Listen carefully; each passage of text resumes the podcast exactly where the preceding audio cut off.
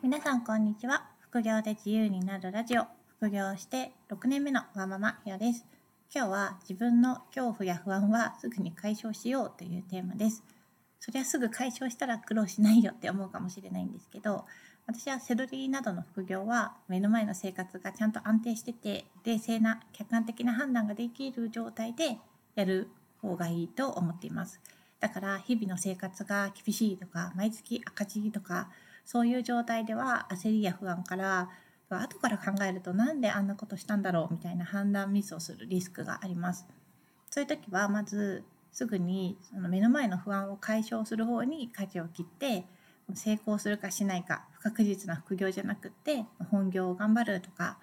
一時的にでもアルバイトをして生活を立て直すという方が優先かなと思います。なんで最近そう感じたかというと最近読んだ本に立て続けに不安とか恐怖とか焦りがあると人は愚かな判断をしてしまうっていうことが書いてあったからです。ビジョナリーカンパニーゼロっていう有名なビジョナリーカンパニーシリーズの最新作を最近読んだんですけどそこにも直感を信じる大切さみたいなことが書いてありましたただ注意点として不安や恐怖を感じている時は消極的な判断リスクを回避するような判断を取りやすいし判断ミスも起こりやすいっていうことも書いてあったので直感は大切にしつつ自分が恐怖とか不安を感じているからこういう反応をしちゃってるんじゃないかなって自分を見つめ直すのは大事だと思います。だから自分が何か悩み事とか不安を抱えている時はそれを早く解消した方がよくてその間に何か別のこと特に重大な決断をするのは避けた方がいいです。ライフシフト2にも書いてあったんですけど生活基盤が安定していない人や経済的な不安が大きい人は判断力が落ちるそうです。よくお金に困っててパチンコに行っちゃうとか宝くじで一発当てようとするっていうのも同じでパチンコとか宝くじの期待値を計算したらコストに見合ってないっていうのは客観的に分かりますよね。それなのにパチンコに行っちゃうとか宝くじを買っちゃう人が減らないのはもともとの判断力が低いわけじゃなくて生活が不安定なことが判断力を低くしてるっていう研究結果があるそうです。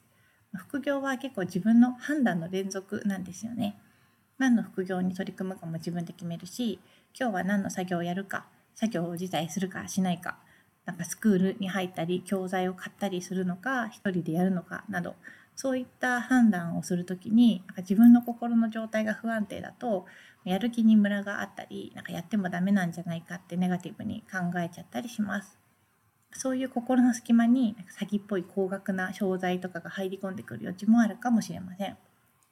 まあ、排水の陣って感じで副業に取り組もうとか教材を買おうとか思ってる人がいたらちょっと一回立ち止まって考えた方がいいかなと私は思います。もちろん排水の陣で成功する人もいると思うんですけど、まあ、精神的そのメンタル的にはタフになりますよね。まあ、個人的には副業は楽しくやるもので生活費を稼ぐものではなくて、ま質素な生活プラスアルファの部分や将来の不確実性に備えたり自分の力を試したりするものだと思っています。人によっていろいろな考え方があると思いますがこれを聞いてくれている皆さんには結果が出ない間も楽しめるようなメンタルで副業に取り組んでほしいなと思っています。ブログでは本セドリのやり方や販売例を紹介しているので、興味がある方はぜひご覧ください。それでは次回の配信でまたお会いしましょう。ひろでした。さようなら。